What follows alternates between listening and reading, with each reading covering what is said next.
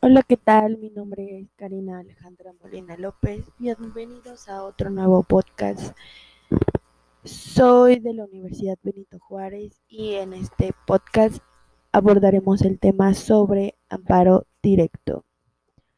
Es común que las personas consideren al juicio de amparo como la panacea a cualquier problema legal o un medio dilatorio en un juicio de origen así como el instrumento predilecto de los servidores públicos para evitar la justicia. No obstante, estas ideas distan mucho de la naturaleza jurídica del amparo. Todos alguna vez han escuchado o leído algo sobre el juicio de amparo, ya sea en un noticiero, periódico o alguna red social, pero dicha información se encuentra en ocasiones incompletas y resulta ineficiente para comprender su funcionamiento. La deficiencia divulgación por parte de los medios de comunicación sobre el tema, así como una falta de cultura jurídica en México, ha dado un lugar a la construcción de un imaginario colectivo equivocado sobre este importante medio de control constitucional. El riesgo constante que presenta la posible vulneración de los derechos humanos reconocidos en la Constitución por parte de cualquier autoridad, hace indispensable no solo para abogados, sino para cualquier ciudadano conocer las nociones básicas sobre el juicio de amparo. Este es un medio de defensa que tiene por objeto proteger a las personas contra los abusos de autoridades, así como normas generales que vulneren sus derechos humanos, reconocidos en la Constitución y en tratados internacionales de los derechos que el Estado mexicano sea parte. Esto significa que es tanto un derecho como una garantía para todos los ciudadanos y no solo para un sector en específico de la sociedad. Una vez dada la introducción a este tema abordado, iremos a un corte comercial y regresamos en unos instantes.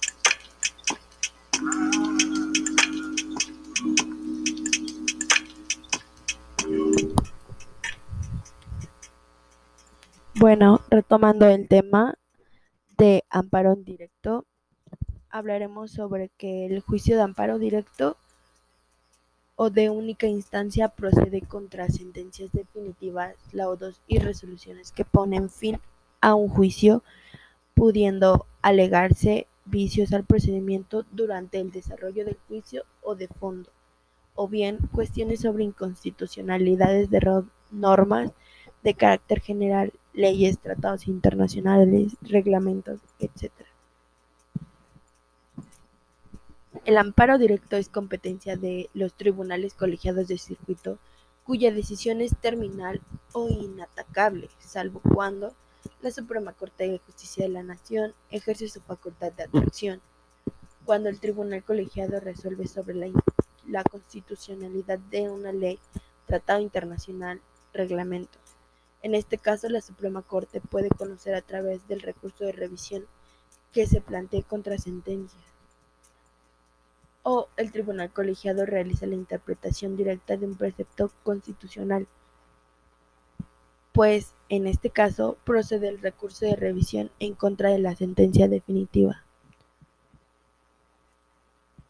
Algunas características del amparo directo son que es un recurso de casación y no un juicio, anula o confirma una sentencia, declara la nulidad sin posibilidad de sustitución, impera el estricto derecho y aplica reglas que procede de procedencia depuradas y técnicas de impugnación de los preceptos de los conceptos de violación argumentos de calidad y un dominio de la técnica procesal impugnativa. Casa problemas de legalidad preferente y es la única instancia de los procedimientos judiciales. La casación, peculiaridades, recurso. Es extraordinario, devolutivo en algunas excepciones, anula anula contra determinadas resoluciones, tribunales, motivos o motivos especiales, unifica, unificación de doctrina, repara daños o perjuicios causados, no revisa apreciación de hechos históricos. ¿Cómo se regula el amparo directo? Bueno, el amparo directo se regula en el artículo 107, fracción quinta constitucional, Artículo 158 de la Ley de Amparo. Artículo 37, fracción segunda de la Ley Orgánica del Poder Judicial de la Federación. Artículo 159 al 160 se regula la preparación del juicio del mismo, requisitos sine qua non, indispensable para la procedencia de la acción de amparo.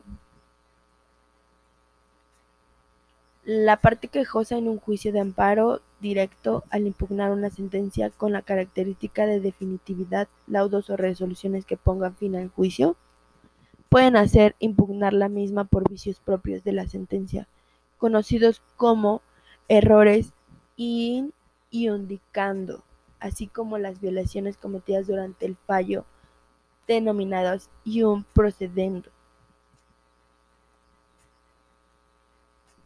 Estos actos reclamables y un indicando pueden ser formales o de fondo o sustanciales.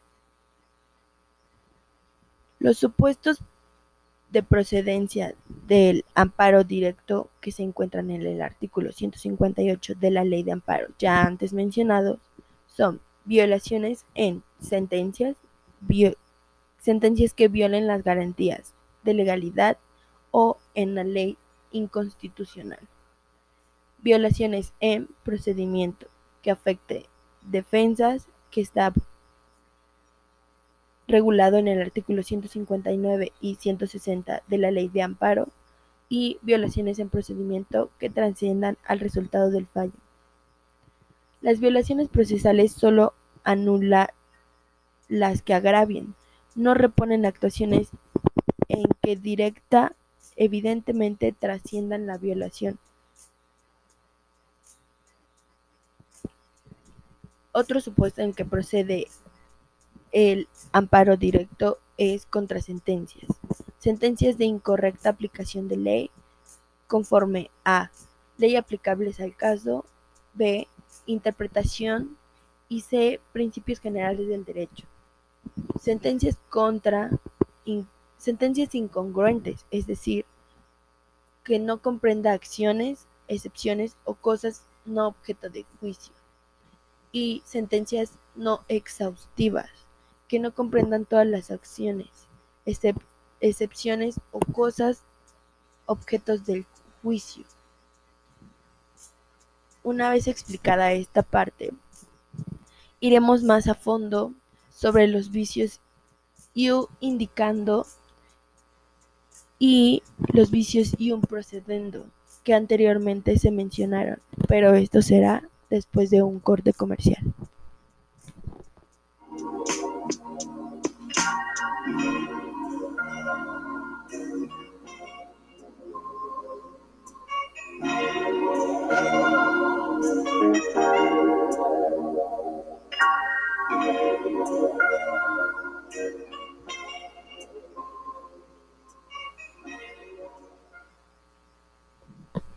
Bien, una vez dada en su generalidad los vicios y indicando e y un procedendo, explicaremos que los vicios y indicando son violaciones que se cometen al momento de dictar la sentencia o laudo que constituye el acto reclamado. Puede consistir en no haber aplicado la ley al caso concreto o no haber sentenciado conforme a la letra de la ley, con base en la jurisprudencia o los principios generales del derecho. Las violaciones más comunes son las relativas a la valorización de las pruebas por parte del juzgado de origen. Y los vicios y un procedendo son aquellas que, como el nombre lo indica, se cometen al momento de substanciarse el juicio, esto es, durante el procedimiento de origen y que son susceptibles de reparadas en sentencias o laudos. Bien, ahora hablaremos sobre el procedimiento de amparo directo. El procedimiento de amparo directo conlleva una serie de actuaciones que describiremos a continuación lo más breve posible. Etapa postulatoria o probatoria.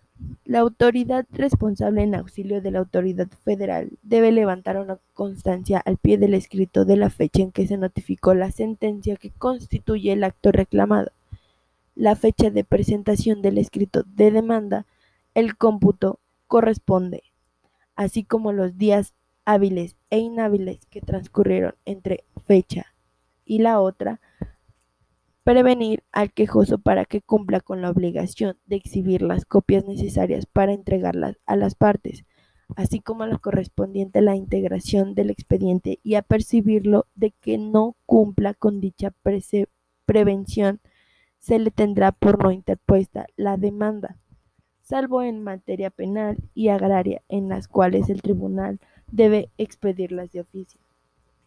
Esas son las excepciones que conlleva este procedimiento de amparo directo. Las autoridades responsables deben enviar al tribunal colegiado dentro del término de tres días la demanda de amparo y sus anexos, sin pena de imposición de multa. Esto está contemplado en el artículo 169 de la Ley de Amparo. En esta clase de amparo, el tribunal colegiado solo debe valorar el expediente que consta ante la responsable, por lo que no existe etapa probatoria, salvo, el caso de que se pretenda acreditar una causa de improcedencia, cuyo caso pueda ofrecer pruebas antes del auto que se dicte sentencia. Inclusive hay una jurisprudencia hablando sobre este tema. Debe emplear emplazar a las partes según lo dispuesto por el artículo 167 de la ley de la materia. Decidir sobre el otorgamiento o no de la suspensión del acto reclamado, tal como lo dispone el artículo 170 de la propia ley. Hecho lo anterior, debe remitir la demanda y sus anexos al Tribunal Colegiado de Circuito, que se estima competente por cuestión de turno, territorio y materia en su caso. Lo siguiente es que el secretario de acuerdos del tribunal colegiado en turno debe analizar la demanda y en su caso dictar el auto que admite, se desecha por notariamente improcedente o se ordena la aclaración de la misma, o bien declara la incompetencia del tribunal. Este auto no causa estado y al contrario, el mismo procede del curso de reclamación. En caso de la administración, admisión de la demanda, el presidente del Tribunal Colegiado de la Vista al Ministerio Público por 10 días para que formule pedimento y transcurrido el mismo, se turna el expediente a uno de los magistrados ponentes para que se formule el proyecto de resolución. Etapa resolutiva. Formulada el proyecto por el magistrado ponente, se discute en sesión privada, se vota y resuelve por los tres magistrados que integra el tribunal, dictando sentencia que ampare o niegue la protección constitucional, ya sea por unanimidad o mayoría de votos. En caso de que el magistrado disidente lo considere conveniente, formulará voto minoritario, minoritario, perdón, el cual se insertará al final de la sentencia. Contra lo resuelto por el tribunal colegiado no procede recurso alguno, salvo que se haya planteado a la inconstitucionalidad de, de, una ley y el tribunal se haya pronunciado sobre el particular o hubiese omitido su estudio. B. La interpretación directa de un precepto constitucional. C. La fijación de un criterio de importancia trascendental. Y D cuestiones propiamente constitucionales conforme lo dispuesto por la fracción 9 del artículo 107 constitucional. En estos casos resulta procedente el recurso de revisión que corresponde conocer a la Suprema Corte de Justicia de la Nación, conforme a lo dispuesto por las diversas fracciones. Quinta del artículo 83 de la Ley de Amparo. Iremos a un corte comercial y regresamos con más.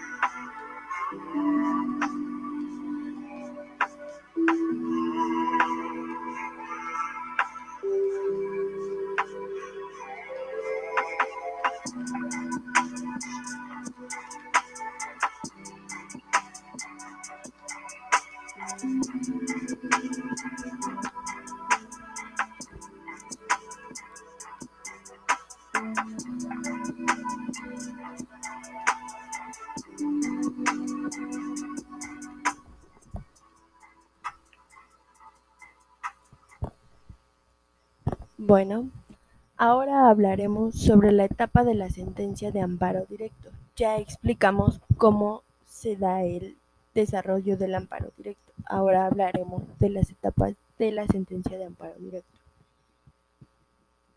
Esta lleva a un preámbulo resultando considerando puntos resolutivos, votos y razón de.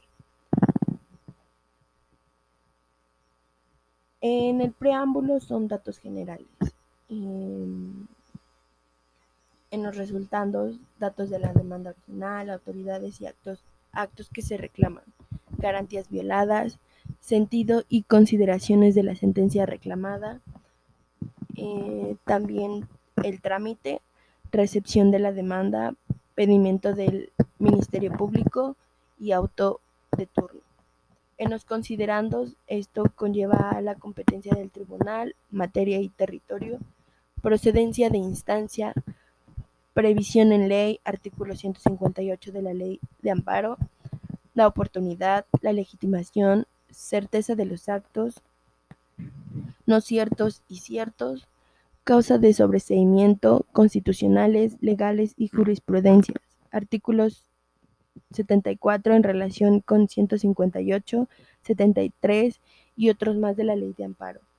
También en los considerandos tiene que contener los conceptos de violación, el análisis de fondo, aspectos previos, extinción de la pena, constitucionalidad de leyes, la competencia, violaciones procesales de audiencia, violaciones procesales, aspectos formales, la exhaustividad, congruencia, fundamentación y motivación, y los aspectos materiales, fundados, insuficientes, con violación, inoperantes, inatendibles, infundidos. En los puntos resolutivos debe de ir de procedencia y de fondo. Los votos y el razón de notificación, devolución de autos, votación, firmas, fe de secretario. En los considerandos debe llevar la competencia del tribunal, materia, territorio, turno, asunto relacionado. Procedencia de instancia, previsión de la ley del artículo 158 de la ley de amparo, oportunidad, legitimación, ad causam, ad processum, certeza de los actos no cierto, cierto y presuntos, conceptos de violación, algunas reglas para, la para sentenciar son certeza de los hechos, procedencia del juicio, estudio de conceptos de violación referente a constitucionalidad de leyes, incompetencia, extinción de acción penal, audiencia de violación procesal, violaciones formales, falta de fundamentación y motivación, fundadas en fondo, todo esto es en estricto derecho o suplencia. Insuficientes, inoperantes, infundados.